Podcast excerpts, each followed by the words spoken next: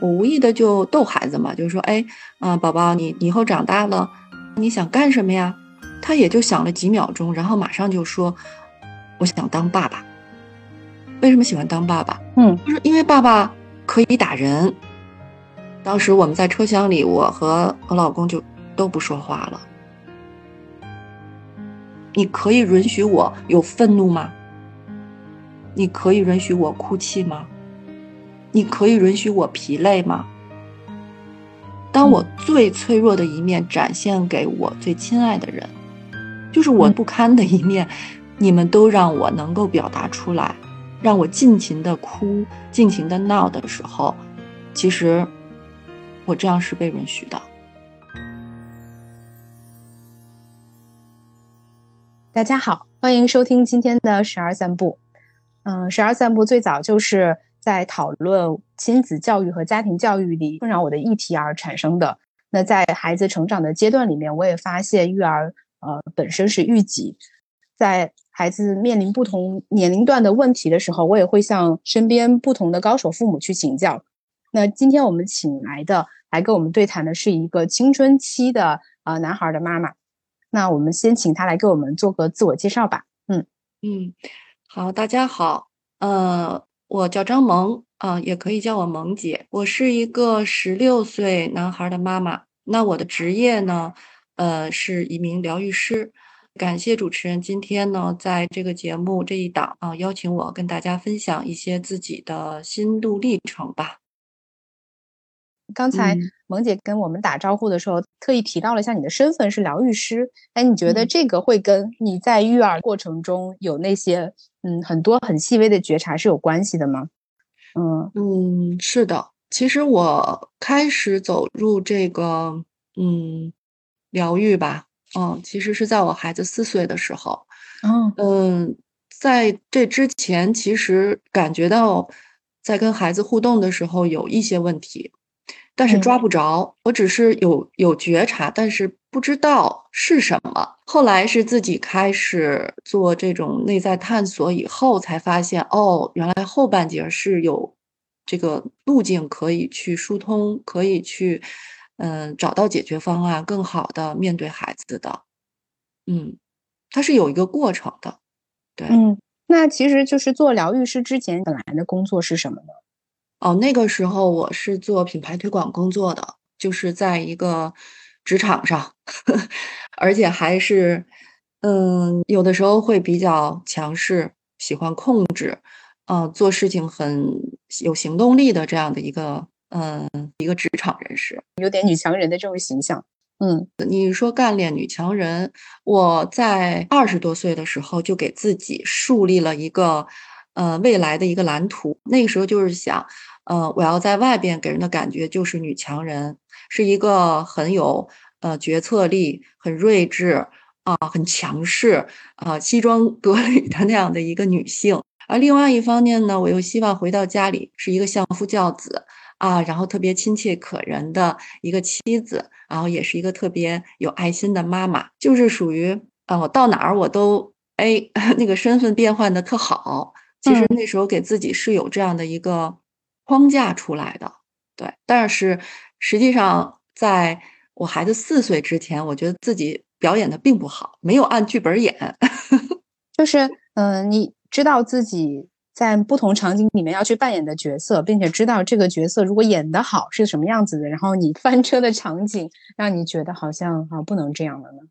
先说职场上我另外一面哈，就是当时就觉得，哎，我要强势。那强势的人在我头脑里面会是什么样子呢？不苟言笑，说话是非常的有决断力的，对吧？然后当我以这样的一个状态进入到一个新的公司的时候，不到一个月就有一个也是跟我同级别的一个女孩子吧，就过来了。然后那时候我们是一块参加外边的一个培训，她就说，哎，张萌，我发现你特别高冷。不好亲近，但是实际上发现我走近你以后，发现其实你挺和蔼可亲的。原来我怎么给人这样的一个状态呢？那我知道了，那我以后再遇到你，我可能就换一种样子跟你来互动。就是那时候，其实在不断的找自己的定位。然后再说回来，你对孩子就有点儿我小时候被对待的那个模式啊，我觉得如果有孩子爸妈的话，也可以感受一下。其实我们有的时候会避免自己小时候被对待的情景重蹈覆辙。嗯，就是我不喜欢那个，那我不去做。但是你骨子里还是被写上了那么一笔。当孩子不听话的时候，他是要受惩罚的。我小的时候被打过，所以我不喜欢这样被对待。那我是什么呢？我让孩子去罚站。还是会有一些轻微的体罚，就是打他的手板儿。我觉得打手板儿，啊，也就是下意识的，就是不是很重的那种打啊。嗯。但是孩子有一次在我们三个人在车里，呃，出去玩的时候，我无意的就逗孩子嘛，就是说，哎，嗯，宝宝，你以后长大了，嗯，你想做什么工作呀？你想干什么呀？他也就想了几秒钟，然后马上就说，我想当爸爸。我说：“哎，当爸爸为什么？为什么喜欢当爸爸？”嗯，他说：“因为爸爸可以打人。”嗯，哦，当时我们在车厢里，我和我老公就都不说话了。嗯，就一下被孩子的这句话就震到了。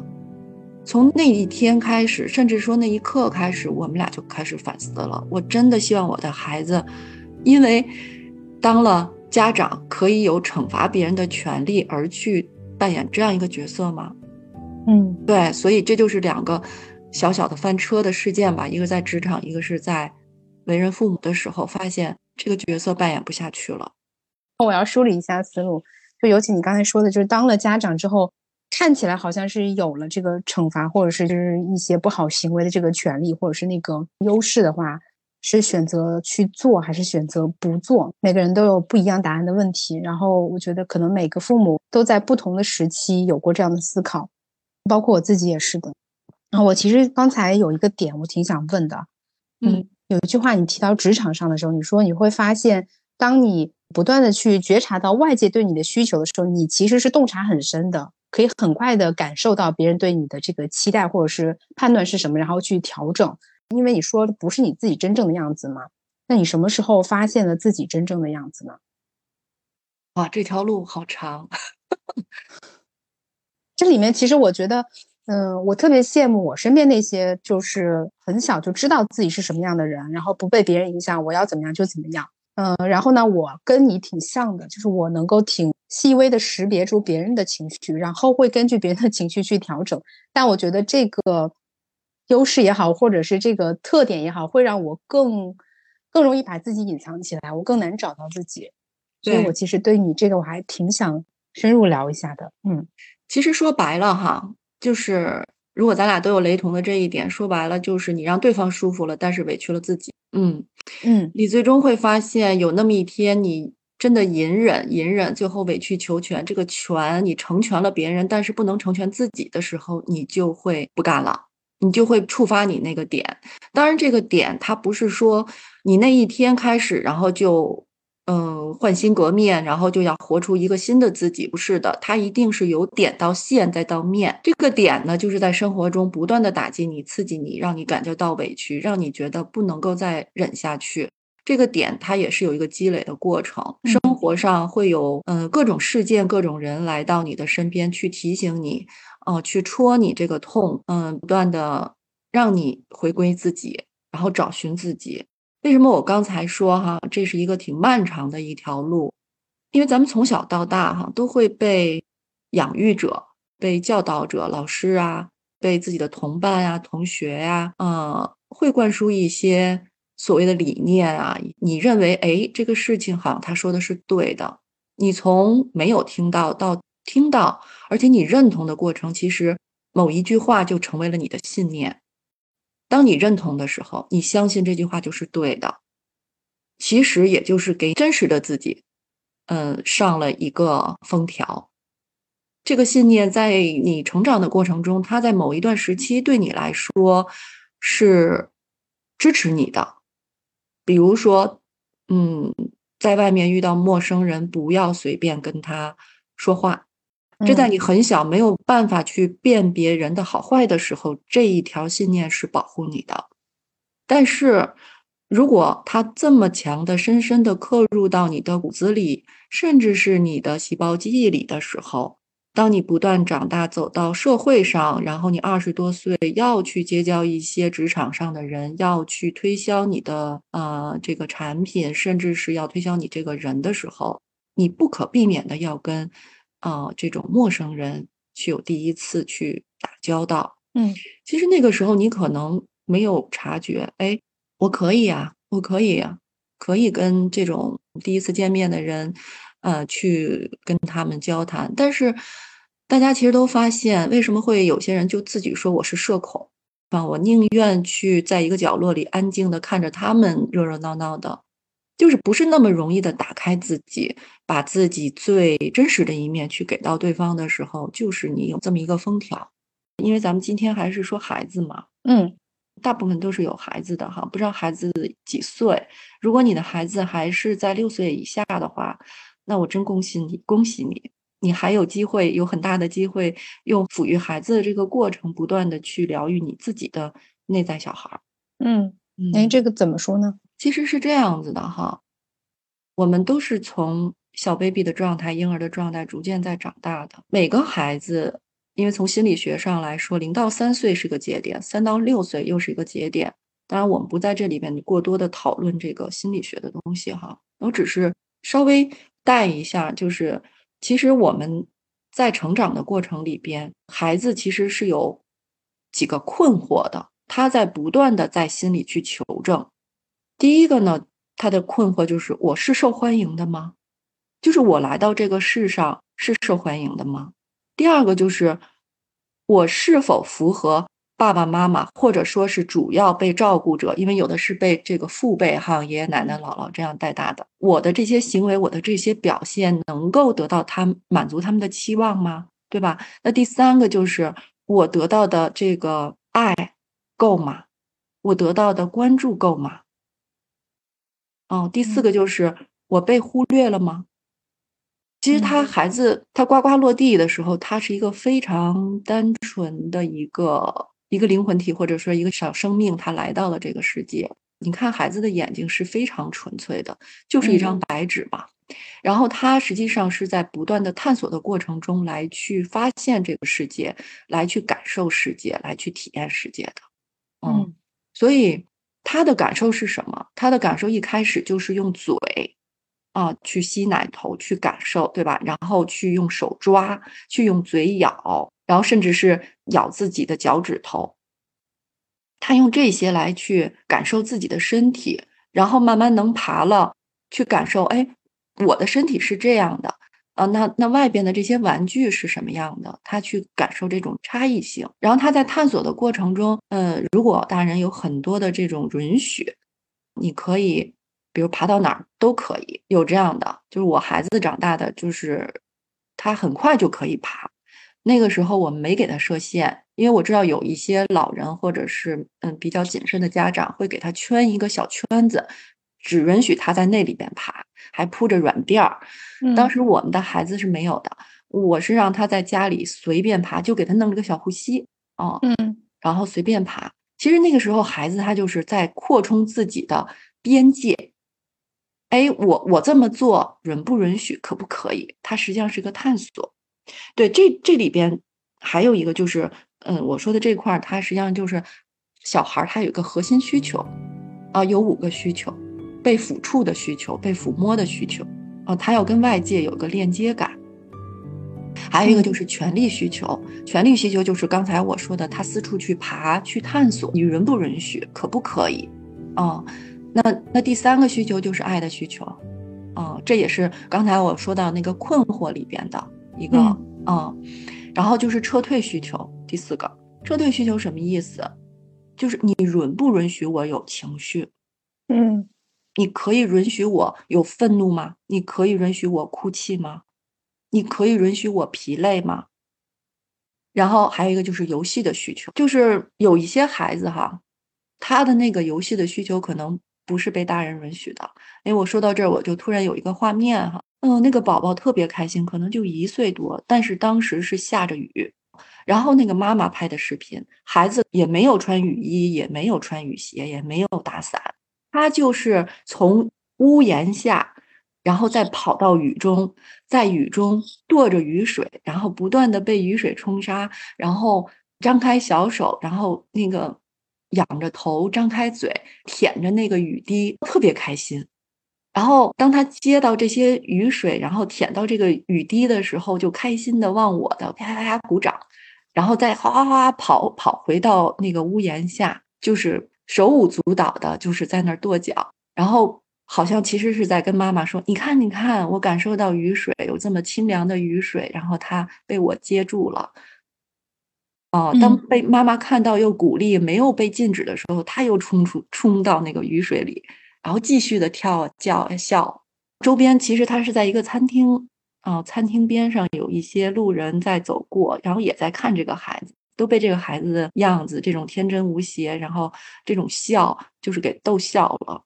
啊！我当时看到这个视频的时候，非常为这个孩子开心。他其实就是我的这个举动是被允许的嘛？嗯，他就是在游戏，他就是在跟雨水游戏。然后我的这个举动，可能有些家长。会不会就想，哎呀，他要淋雨了，感冒了怎么办？我回家还要给他换衣服，哦，他的鞋也湿了，袜子也湿了，嗯，就会担心，就不自觉的把这种担心，其实就投射在孩子身上了。嗯，其实刚才给大家捋了一下，我们的内在小孩儿，或者说是正在成长的孩子，他的内在的有这样的，嗯，困惑。嗯，这个困惑呢，实际上是在跟嗯父母，或者是跟其他孩子在玩耍过程中，也是在不断的求证的过程。嗯，咱们现在其实有两个宝宝的比较多哈。如果年龄差距不是很大的话，比如说只差两岁、三岁这样，五岁以内吧，可能都会有这样的一个比较。比如说妈妈在买东西的时候，给哥哥啊是一个回应啊，比如哥哥想要。呃，水，然后妹妹想要什么？就是在这种同时发生给予的过程里边，孩子其实都在看，嗯，我的妈妈对于我的回应是否及时，是否按着我的需求给到我？其实，在两个宝的中间，嗯，父母其实在操作过程里是非常需要掌握这个平衡度的，因为可能有的时候，有的父母会说：“哎，你是哥哥，你要让着妹妹。”我身边也有一些，就是二胎，他们也确实会有这样的困惑，就是妈妈或者是爸爸觉得自己已经是很有觉察、很注意这一块了，但可能是大的宝贝还是会觉得，呃，我被忽略了，没有得到应有的照顾。嗯，那其实这里面就是父母自己的认知和孩子的感知，它是有差异的。这个差异的点一般是体现在哪里？或者是如果有了这个情况，我们怎么可以去做一些改善呢？嗯。首先从认知上来说，哈，然后再咱们从行为上来说。认知上来说，成年人啊，成年人都会有一种，哎，你已经五六岁了，啊，可能你的自理能力啊，你的这种认知上面都会比小宝宝，比如说一岁多的还没有这种说保护自己啊或自己照顾自己能力的小宝宝来说，可能我需要给一岁多的孩子有更多的这样的关注。就是我们的思维上会无意识的以为大宝宝就知道。其实真的不是，嗯，还有呢，就是从我们的肢体语言上也会也会有这样的一个表现。之前看到一个视频，就是爸爸抱着二宝宝，那时候也就不到一岁的一个小孩儿啊，在他的怀里帮他拍拍嗝，刚喝完奶，然后这个时候就听到他的大宝宝马上就要进来了，应该是五六岁的一个女儿，她动作特别快的把那个小婴儿就放到床上，然后就假装在看电视，其实。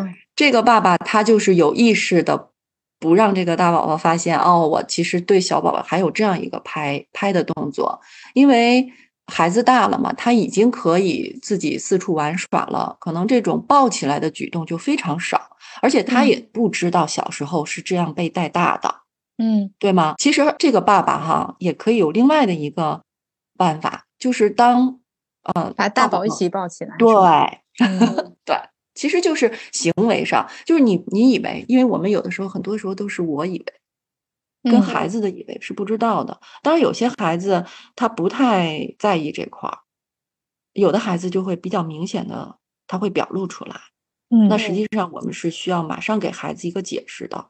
其实有的时候我们后知后觉的话，只要发现孩子有情绪，其实我们可以跟孩子有一个情绪对话的。但你跟孩子有很好的情绪对话的时候，孩子很放松，他没有戒备，嗯，他是可以很好的告诉你，哎，我不高兴，我对你，嗯，有这样一摆臭脸。实际上，你刚才对，比如说别人家的孩子，或者是对这个，呃，我的妹妹或我的弟弟有过多的关注，我不满意了。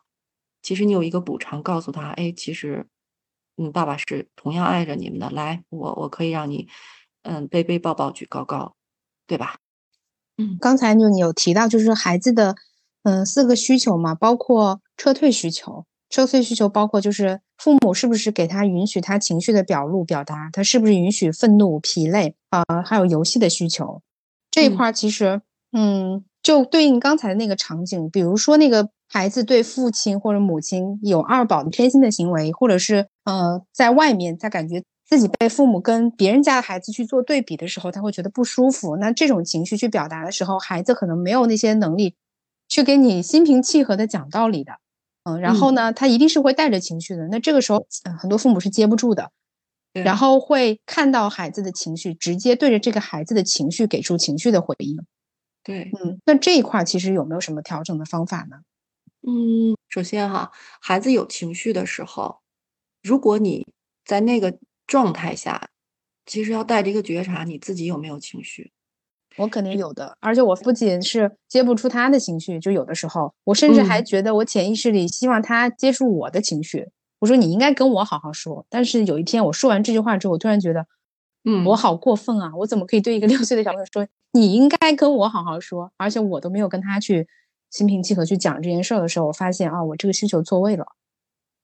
好，我给大家一个简单的一个。评判哈，看就是评价，就是判断自己有没有呃退行到孩子的状态。其实刚才你说的那个状态，就是你退行到你的内在小孩了。哦，你希望你那个时候不是一个成年人了。嗯，你在那个瞬间，你变成一个小孩了，因为那个那个小孩是需要被看到的。嗯，他需要被你自己的孩子六岁的孩子看到。哎，我现在这儿也不高兴喽，你要过来安慰我哟。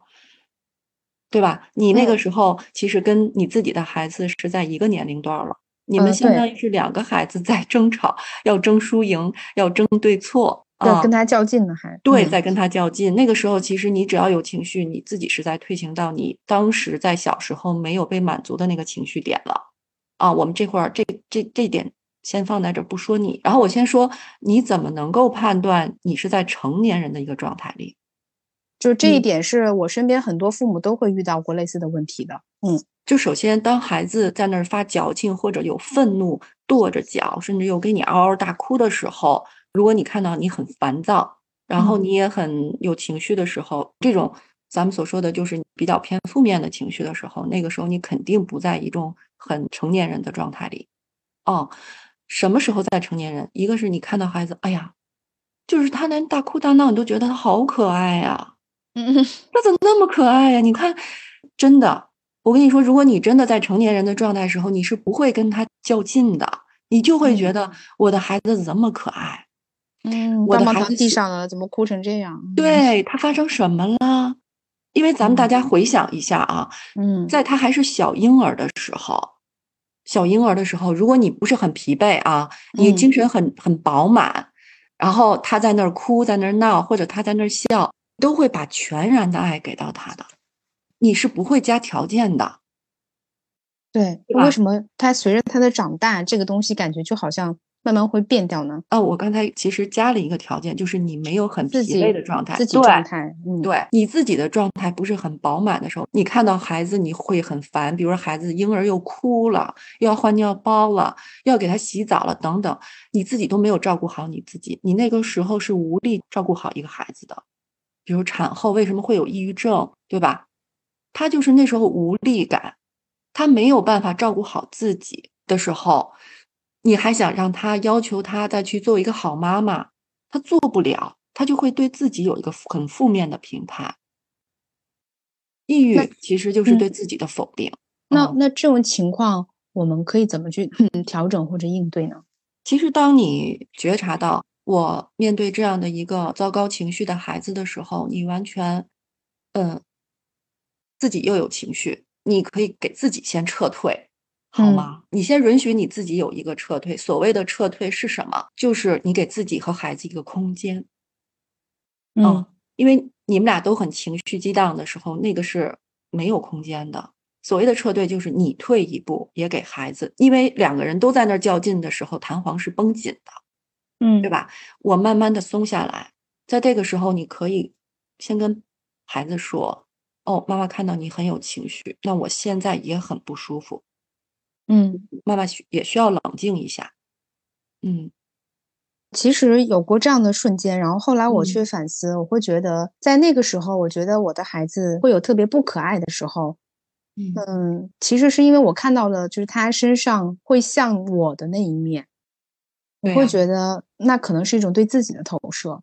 是的，特别清嗯晰。我觉得你的你的觉察是非常强的，但是不是所有的父母都能够觉察到这一块儿。嗯，我这里边举一个小的例子哈，是我的一个当时的案主，他有一个非常敏感的孩子，嗯，就是他孩子敏感到什么程度？比如说他在正吃饭或者正在呃画画，只要旁边有嘈杂的声音影响了他的专注，他就啊大叫或者大哭。嗯就吃饭的时候，比如说我想吃这个妈妈，然后他妈妈正在跟别的人说话，没有听到他的这个需求的时候，他就会哭，他就会觉得你忽略我了。孩子嗯所有的负面情绪其实都是在内在需求没有被满足、没有被看到，他感觉到被忽略了，嗯他会用这样的情绪来跟你抗议。来引起你的起这个关注啊，就是小小孩的时候，所以我说的这个孩子，他就是特别放大他的情绪。当时这个嗯妈妈就很很烦恼。后来她找到我的时候，我就跟她说：“哎，那你看一下你自己的童年有没有这样的一些情境出现？”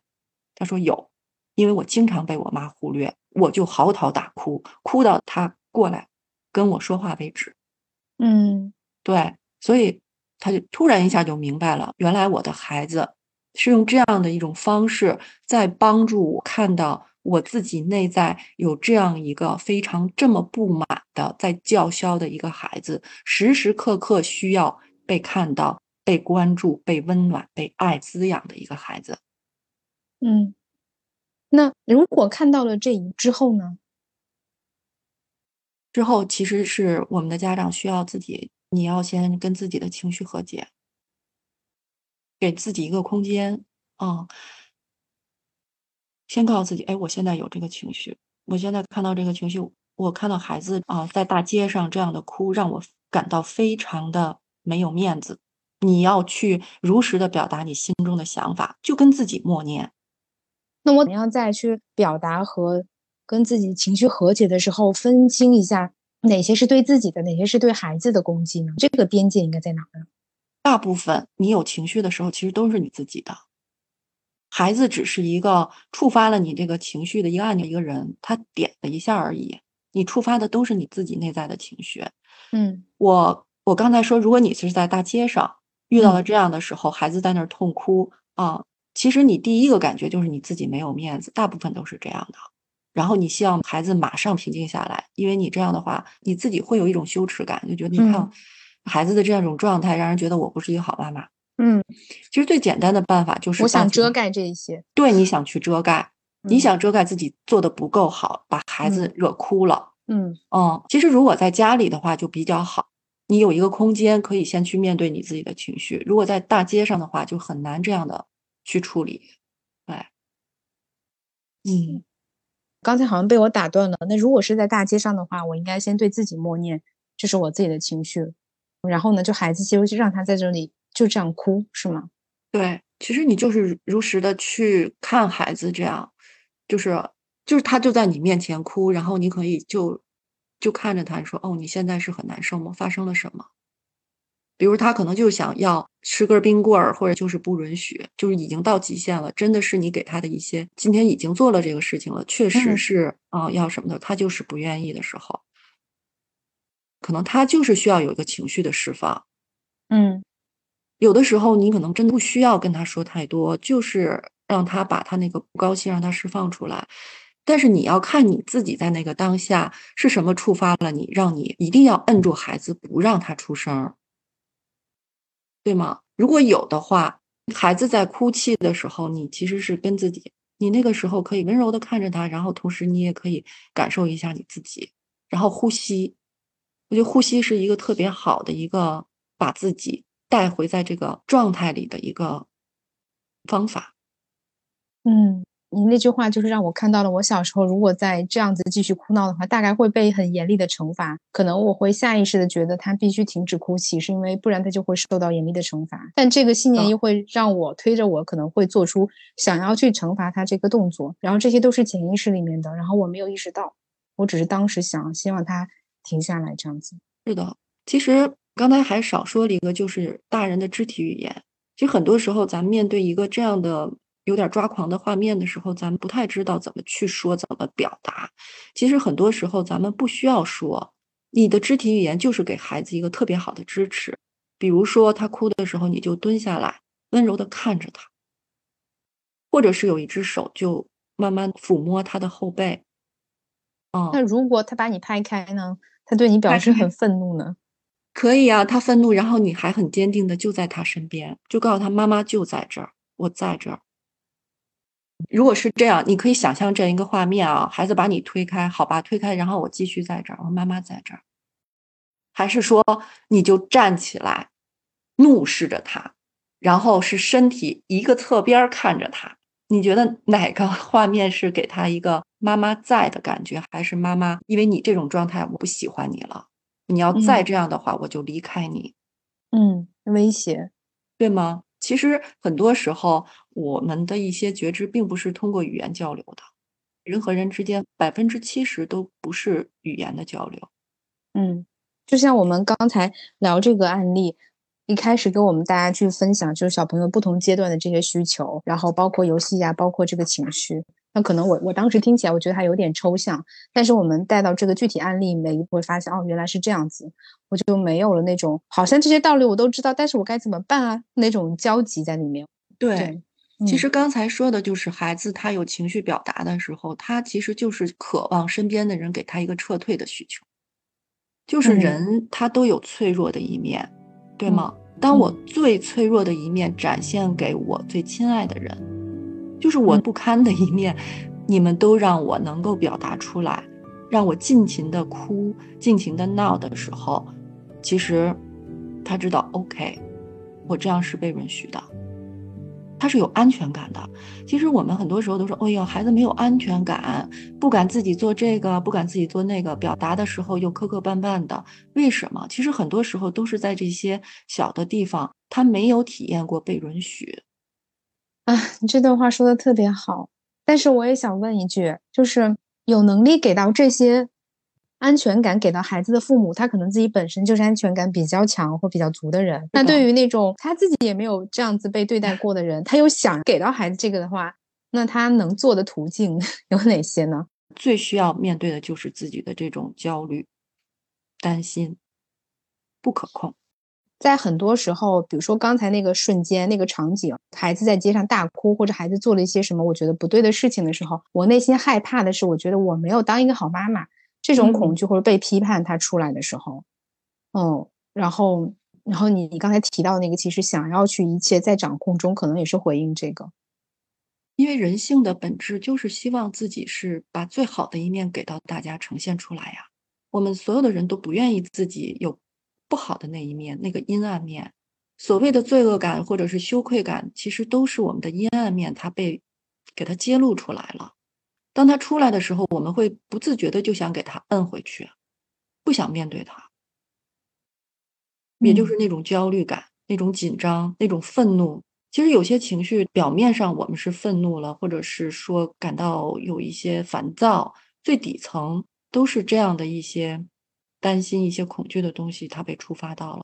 嗯，我们想遮盖它，就是有点像，比如说像一个天平一样啊。我们天平的左面，比如说是我们自己最不愿意接纳自己的那一面啊，然后右面就是给我们自己有很多条条框框，希希望能够呈现给众人的面。好爸爸，好妈妈，优秀的员工，然后很孝顺的子女，哦，哪怕是表面上演的，也要给外人看，对吧？但是经常是回到家里，把这个面具一摘，自己最原本的那一面就会出来。那最原本的那一面，也就是你压力最大的那一面，它就会被激发出来，你再也扛不住了。嗯。但这些东西本身它就是存在的，是学会跟他们去。相处，或是看见他们，你就让我想到一个案例，就是我们前两期做了一个七夕特辑，就我邀请了一个有台主播巴老师跟我们讲一讲他遇到的渣男，那个内容我觉得讲的还是挺精彩的。但是他给我们举那个案例，我觉得确实是太渣了，有点超出认知。然后评论里有一些留言就会说，不是特别友好吧，然后甚至就是有一些跟主播就是怼起来的这种。我当时在想，是我有一刹那想要不要把节目删掉啊？后来就也跟朋友去咨询和聊过，就是这个事儿，我的发心是什么？就这个内容发出来之后，我期待的是什么？是希望大家看到一个总是在嗯各种时刻好像都表现的很好的主播六一呢？还是说这个内容本身，嗯，我觉得它是对听众或对大家有启发的，它值不值得被看到？那如果大家的反馈的这种负面情绪是针对我本人呢？是攻击我呢？还是说他自己的投射？亦或者是？他其实还不知道这个社会有这样真实的这种这么不堪的东西，他不想接受，他想摁下去，就是你刚才说的那个。嗯，对，其实像你这种情况，我以前也跟朋友讨论过，不同的人他可以有不同的这个处理办法。像你第一个感觉就是说，我要把这个节目彻底删掉，不想让人看到，或者是把一些嗯评价不是特别友好的我。这种评论给它删除，对吧？嗯，这也是一种处理办法。那另外一种办法就是，我觉得你第二种办法比较是我的风格啊。我的风格就是说，你可以在那里，但是这些评价不会干扰到我。嗯，因为如果所有的这种评价你能够干扰到你自己的时候，其实还是你需要看到，哎，我自己那面到底有什么？嗯，是需要我自己去看到的，去去关注到的。我是怕被别人批评吗？是怕被别人指摘我这个节反响不好吗？还是什么？嗯，就是也允许听众有他自己的表达自由，但是我这边可以划清我的边界。就是我觉得，如果不是到攻击的范围内的话，也可以选不回应，或者是一些理性的回应。嗯，我觉得也都是可以的。但这个过程就让我想了好几天。这件事儿本身给我带来了很多启发，这是我当时录节目之前有预料，但是没有想到会这么快的就凸显出来的东西。这个其实也不只是在节目上，可能育儿的瞬间就更多。嗯，但因为我们听众可能不全都是妈妈或者是爸爸，所以说我们其实能够嗯映照或者对应的情节，嗯，除了自己跟孩子，也可以是自己跟父母，或者是自己跟其他人的关系之间。有的时候我们跟好友之间的冲突也是隐藏在这些里面的。嗯，就是我补充这个例子，是因为，呃，我们虽然是围绕着孩子聊的，但可能不是所有的听友都是父母的角色，嗯，那我们可能会带入一些自己小时候呃成为孩子的场景，同时也可能会遇到这样的问题。那这些特别让人不舒服的瞬间，有可能是自己呃需要去向内看的时候。对，是的，因为就是其实你对待孩子的模式啊，或者孩子的一些做法触动到你的时候，嗯，你可以自己。在平静的时候回想一下，有没有原来曾经被对待的那个影子？也可以说这是一种无意识的一个印痕，就是在你的潜意识里边，它会有一个。比如说，咱们经常要是下班开车的话，你到了这个路口，可能你在接着电话，你都能直接就打方向盘了。其实这就是就是你的肢体，你的身体已经很熟悉这个操作了，它就直接就过去了，不需要你再用脑。嗯，所以为什么说我们大部分的人生，当你没有去面对你潜意识里边的这些记忆的时候，实际上你是无意识的在把自己的这些生活啊、生命就交托出去，嗯，是由你的潜意识在指导你的人生底层习惯。对对，就是这样子的。所以孩子的，其实我们不管是对孩子、对同伴哈，所有的这些，但凡对方触发了你的固有的一些情绪。你可以觉察一下，嗯，别人说的一些否定你的话的时候，你是愤怒还是委屈？它会有一个模式的，嗯，总是有这样的一个形式出现的时候，你就要自己静下心来感受一下了。这个感受呢，其实可以教大家两个方法，一个就是说，可以在很安静的时候去闭上眼睛，深呼吸三到四次，然后就想一下今天的这个场景，比如说你的闺蜜就说：“哎，你怎么穿这件衣服这么丑啊？你怎么还穿啊？”就是嗯，没有任何的准备预期，就直接的戳你不爱听的那些话，哈，是就是一些举动，就让你很不爽，你就可以把这个画面重新再调回来，但是前提是你已经平静了，让这个事情已经过去了，啊，你可以看一下，哎，戳到我这个情绪，我这样的愤怒或者是委屈，我第一次触发到这样的一个情绪是在什么时候？可以问自己。嗯，就让那个画面让它自动的流动出来。有的人他是比较敏感的哈，或者是经常跟自己有这种对话链接的，他是能够看到有类似的画面跳出来的。嗯，可能是比如说领导啊，在又批评你说你工作做的不够细致，或者是你的妈妈说你挑剔你啊，怎么？呃，这个床单没有洗干净啊，等等，反正就是说你不够好的那个画面，可能就会像一个小电影似的，就陆陆续续就出来了。你就知道，其实这些人他都在不断的去摁你这个按钮。那像这个按钮，它的底层的信念是什么呢？就是在潜意识里边，其实就是说我不够好，我做什么都不能够满足别人的要求。那再回顾一下你小的时候。是什么状态呢？可能就是这个孩子的父母会对他有很多的控制和要求。嗯，对，比如说吃饭前一定要把手洗得特别干净，一定要把小毛巾，比如说铺在什么地方，那个盘子放在什么地方，筷子摆在什么地方，要有规矩。啊，你你这样做不好，今天不能吃饭，你就不是好宝宝。嗯，就是有这样的一些条条框框的要求的时候。或者是说，你一定要把这个曲子弹好了，妈妈才能满足你什么样的需求的时候，嗯，就是刚刚说的孩子里边，他有一个内在的一个非常底层的需求，就是我是否符合爸妈的期望？嗯，如果我不符合他们的期望，可能我就得不到他们的爱。所以有的时候我们会发现，呃。就是有一个人格的那种讨好型人格嘛，他可能就是咱们刚刚开始这个话题，为什么我们总是别人有对我们有一个评价，然后就无意识的去调整自己，去成全别人，符合别人的一个需求，对吧？嗯，就这样的人，他有的时候就是会是这样的一种表现。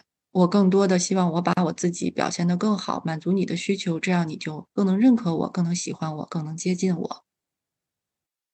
嗯，特别赞同。然后我觉得有的时候还有一点，就是基于这个生发的。我觉得，比如说我在关照我对待孩子的时候，我会有了这些觉察之后，包括去读了很多教育相关的理论的书，我还去 上了一个我朋友他开的那个育儿的课，我在里面也学到很多东西，遇到很多高手父母。然后我觉得我做了这么多准备工作。我好像是已经越来越合格的一个妈妈了。那我在这样对你的时候，我会觉得，嗯，为什么我都这样对你了，你还有那些那么多 任性不满？就是我的边界应该在哪里？我什么时候说，呃，妈妈这件事情是真的不同意？她可能看起来没有那么严重，但是妈妈就是不愿意。自己的边界跟孩子的需求那个冲突是在哪里？怎么去跟他立这个边界？如果他不是。嗯，以立规矩或者是什么这种形式的话，我不知道该怎么去跟他对话，去聊这件事情。这个实际上就是说，孩子的需求，如果我不满足他，我认为是有道理的。你能举个例子吗？我觉得咱们举例子说会更好一些，因为有的时候要要就事论事儿。嗯嗯，就比如说，比如说我那已经跟他讲好了，就是妈妈带你一天，然后回来之后，妈妈要做什么事情。那呃，你要答应妈妈，然后我们这下面就是一二三四五陪他做的事情都做完了，但是在最后说要回去，妈妈要去开始工作或怎么样的时候，他说我不想回家，我还要再玩，然后哭要闹。这个时候他就是很单纯，就是我没玩够，你跟我说那些我知道有道理，但是我就想玩。然后这个时候我再跟他好好说，说三遍五遍可能不管用，但是可能发火或者我很生气，他就会觉察到妈妈情绪起来了，那我们回去吧。啊，好吧，我们回去这样子。那实际上，最后孩子妥协也是因为看到你有情绪了，妈妈愤怒了，然后可能我就要变成乖宝宝了，我要跟着妈妈回家，对吗？对，恰恰是我不希望的，就是你要看到我的情绪，然后来做你的判断依据，而不是说我们出门就讲好了这件事儿。那我在想，是因为他还小，不能够理解这个呢，还是说他已经习惯了去看着妈妈的情绪去做判断？我们通常在这个时候更需要的是妈妈有一种温柔而坚定的这种姿态，还有语气给到孩子。就孩子其实挺能够察言观色的，你知道吗？你说你的孩子真的孩子都是很聪明的，为什么有的时候在老人面前他就能撒泼打滚，但是回家以后其实挺安静？就是他知道会看人下彩铃儿嗯，爷爷奶奶允许。对，最大的那个本事他就会哭闹嘛，他会用这样的情绪去威胁。其实这是孩子的一个小手段啊，就是回回说到你的那个事情上，是因为大人都有自己的一个时间表。但是孩子其实他是没有的，因为孩子相对自由，对吗？那我们受困于这种现实生活的一些要求的时候，我们要去做自己的事情，而且已经事先跟孩子沟通好了。其实我们是认为他已经知道，但是孩子的天性就是玩儿，他真的是没有这种感觉的。所以你要让他收这个天性，其实我们要换位思考，这里还就是大人换位思考一下，收放自如很难，真的很难。我们玩嗨了，有的时候都不想走，哦，嗯。所以呢，首先我们要理解孩子，这个大部分咱们都能知道啊，是头脑知道啊，但是不知道的时候，就是很容易有情绪出来。还是回到刚才我们说的那个，当你看到孩子在跟你这儿矫情，然后有情绪出来的时候，如果你的心里真的看到，哎呀，你看他就是没玩够，嗯，然后呢，但是我确实要走了，嗯，这时候的表现，你真的就是要跟孩子很平静的。去告诉他，就是我说的那种温柔而坚定，不光是你的语气，还有你的肢体语言。你要让孩子认识到，我现在真的必须要走了，不管你怎么样，或者你真的做不到的时候，也不要求自己真的做到。其实你刚才自己举的那个例子特别好，就是说我已经学了那么多的育儿知识，但是我还是做不到。其实那个时候你会对自己有否定，会怪自己，其实不是怪孩子，就是。因为孩子他是太灵活的一个小物种了，我们真的不能太强求你。包括我，其实学了这么多，孩子都已经十几岁青春期了，我有的时候也拿捏不到他，我也有的时候会有情绪，因为我们是人啊，不是神。嗯啊，我们觉得自己是神的时候，那你就不允许自己做人，那你你的内在就在拧巴。所以你要让自己先落地成为人。当你该学的、该用的沟通也好，我说的这种。淡定而坚持也好，我就是做不到的时候，那那个当下我就是做不到，你就允许你做不到，那你就抱着孩子走好了。他又哭又闹，那就这样就好了。然后我们再回来重新做自己的功课，再复盘，重新自省。我看我自己内在为什么还没做到，我还有哪块的东西是我内在小孩的一个创伤点，我去修补它，我让它一点一点的完整。等到再下一次面对这样的场景，可能是孩子，可能是闺蜜，可能是老板，我是不是有一点点的进步？如果我做到了，OK，那我又往前进了一步。就是我们对孩子有很多允许的同时，你一定先对自己有更大的允许，你的边界才又宽了一些，你的心量也就宽了一些，你的情绪体就没有那么的饱满，没有那么的粘连。嗯，我会觉得就是借助这个，嗯，会看到自己很多特别脆弱的时候，不知道该怎么办的一些下意识的反馈和反应。哦，我举一个自己的例子吧，非常真实。就是我跟我孩子，当时他是，呃，那段时间他对物理有一个学习，就是老拿捏不好，他自尊心又很强，他对自己不满。然后呢，他把这种不满就全都抛在我身上了。但是那时候我不知道原因的。他就回家的路上不断的挑剔我说我今天在饭桌上的表现有剩饭，然后对长辈说话不够尊敬，巴拉巴拉就从今天的事情又翻到以前的事情，就是说了我很多的不好的地方。我当时就很挠头，嗯，而且是晚上，我也很疲惫啊。你看我的状态。后来我复盘的时候，我发现那个时候其实我是有情绪了，已经被孩子戳到低谷了。嗯，所以我已经接不住他的时候，我那个时候完全爆发情绪了。嗯，我爆发的情绪就是我当时哭了，我就说：“你说我这么多不好，你给我很大的压力。其实我已经用了我自己最大的方法去爱你了，但是你还不满意，我感到非常的伤心。”就是你突然被孩子没有理由的指责，然后突然看你不顺眼，然后就是就是就拉起来就开始说。是的，然后他说了一路，就是那个时候整个就是被负面情绪把我们两个人都包裹在那儿了。但是我在跟他表达的时候，我是如实的表达我的内在感受的，我很真诚的面对我自己内心，虽然我也有情绪，我在跟他说：“我说你说了我那么多不好，我感觉我自己不是一个好妈妈。嗯，我让你说到这些话，我非常的伤心。我都是在表达我自己，我没有说你怎么样，你怎么样。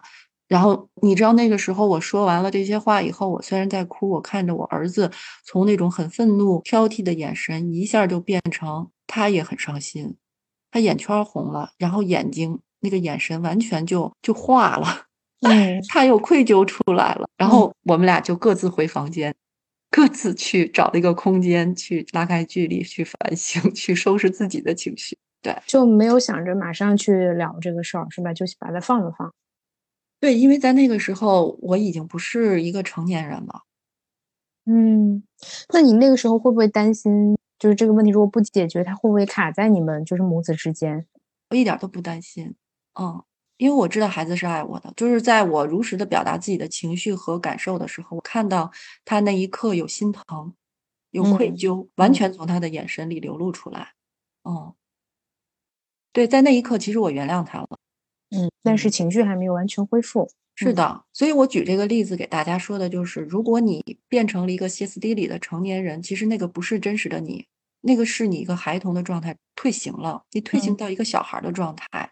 你希望跟你孩子去嚷嚷、去愤怒、表达愤怒的时候，实际上你内在是想说：“我已经尽力了，我一直想做一个好爸爸或者好妈妈，但是你现在还是对我这样不认可，就让我很无助、很无奈。”其实你想表达的是这个，但是你又死撑着面子，不想让孩子知道你的那个心里的真心话，对吧？你要表达你的权威感嘛。你要把他摁下去嘛？因为我是你爸你妈，所以在那个时候，你你会希望让孩子控制你的孩子，让他听你的，让他向你妥协。那后来呢？后来这个事情我们就没有再提。当时第二天吧，第二天傍晚的时候，嗯，然后他孩子主动就找我聊来了。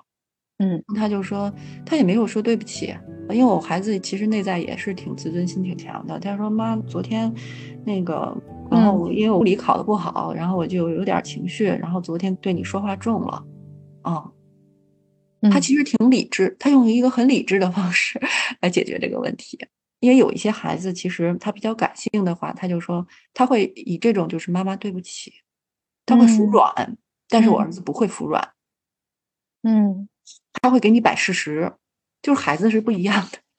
嗯，知道他的那个动机和他的初心，所以你就接受了。嗯，对，因为在那个状态我恢复了。嗯，当他把这个理由扔给我的时候，我就知道哦，其实他的言外之意就是妈妈我错了。嗯嗯，就有的时候我们都要互相给彼此一个台阶儿。嗯，对他这个台阶已经露出来，你就不要非得让孩子低头了。夫妻之间也是一样的，嗯啊，包括跟朋友之间，有的时候我们不用非得听到那一句对不起，啊，有的时候主动联系，或者说，哎，就敲了个门，哎，你今天中午吃什么一块儿啊？就是在给你个台阶儿。就是有的时候咱们太把自己的面子、自己的骄傲放在比较重要的位置了，实际上那个也是在希望自己在对方的眼里或对方的心里是重要的，嗯，被看到的感觉。其实说来说去，还是你内在那个孩子需要被看到。就是我刚才说的内在小孩的一个困惑点，就是我被忽略了吗？嗯，就是我在你那儿重要吗？嗯，其实如果在原生家庭的抚育过程里边，这几大需求或者他的困惑点完全没有困惑的时候，这个孩子他的人格底层是完整的，也就是说他的拼图是完整的。他没有创伤点，他没有创伤点的时候，他也就没有那个情绪的那个按钮。你会发现，有些孩子他就是很自信，就是很独立啊，不管不顾，你爱说什么说什么，我就是特立独行，这就是我。嗯，有这样的孩子，嗯，因为他从小到大很好被养育者爱着、呵护着，而且给到他很大的自由度，嗯，这是很重要的。哎，我觉得这一期就是，嗯，感觉萌姐说的很多话都有背后的好几层觉察。就是我一直想去找一个这样的人去聊，而且你的回应跟反馈是给糖有给勺的。你会看到一些觉察，然后会给一些技巧，包括怎么去跟孩子沟通，我们举的那个例子会给示范，然后也会给，比如说方法，比如说在安静的空间里去呼吸，去感受自己。嗯，然后我可能这一期上来的时候，我应该会上另外一期节目，就是一对十四岁的男孩跟他母亲的一个对谈，采访了他们普鲁斯特问卷，然后他们的对谈也是挺有意思的。我觉得那也是一个挺有爱的家庭，感觉也是能够映照的。就是当一个孩子他是被照料的很好的话，他会是什么样的状态？然后还有一个反馈，其实。把自己当孩子一样重新养一遍。其实我觉得这里面有一个 bug，嗯，我们没有办法完全把自己当孩子重新养，是因为我们没有其他的这个对应的这个参照物吧。当那些情景重现的时候，我们还是呃重复循环在旧的模式里，并且没有意识到。嗯嗯。但是跟他人的关系，包括尤其是孩子，或者是那个亲密关系，或者是朋友，就是印证到这些，才知道应该去怎么去做调整。单纯自己对自己，我觉得还是做不到的。嗯。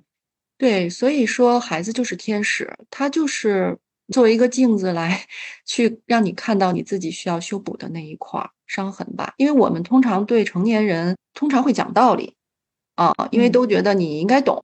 我们内在的一种声音就是，我都说了这么多了，你怎么还不明白呢？对吧？其实有的时候我们在给对方表达自己的时候，是夹杂着自己的情绪。我们想表达的情绪和事情，就是你希望对方能为你做的需求呢，咱们两层意思实际上是掺杂在一起的，没有把它们真正分开。当你把情绪还有你想要表达的那个道理啊，或者是事情想清晰的表达出去的时候，有很多时候你的情绪。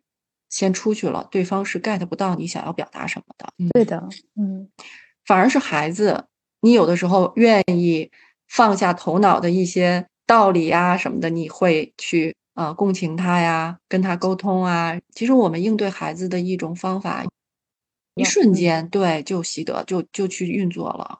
嗯，但那个时候其实你心里并不舒服的，因为你知道那个不对。很多时候你做都做了，因为行动太快了。嗯，你的身体是跟你的脑结合在一起，就是脑子一想到就去做了。但当你做完你后悔的时候，有的时候甚至是说，比如说，嗯，还会跟孩子道歉。嗯，这个时候至少你做了，可能有一些道歉都不会做。那我们今天其实还是围绕着家庭养育跟亲子养育这一块聊的挺深的。嗯，我是特别感谢萌姐来跟我们做这次分享。那如果大家对呃，萌姐感兴趣的话，我们会在那个评论区和那个 show notes 里面放呃关于青春期孩子的一些讨论。嗯，其实没聊够啊，我其实关于亲密关系和这一块，我还是挺想拉着萌姐再聊一场的。如果大家有对呃这个议题感兴趣的话，我们也可以邀请你再来。嗯，那我们今天的内容可能就先到这儿了。嗯，感谢感谢萌姐，感谢大家的时间。萌姐，你看有没有什么要补充的呢？特别的感谢大家陪我们一直听到现在，共同成长吧。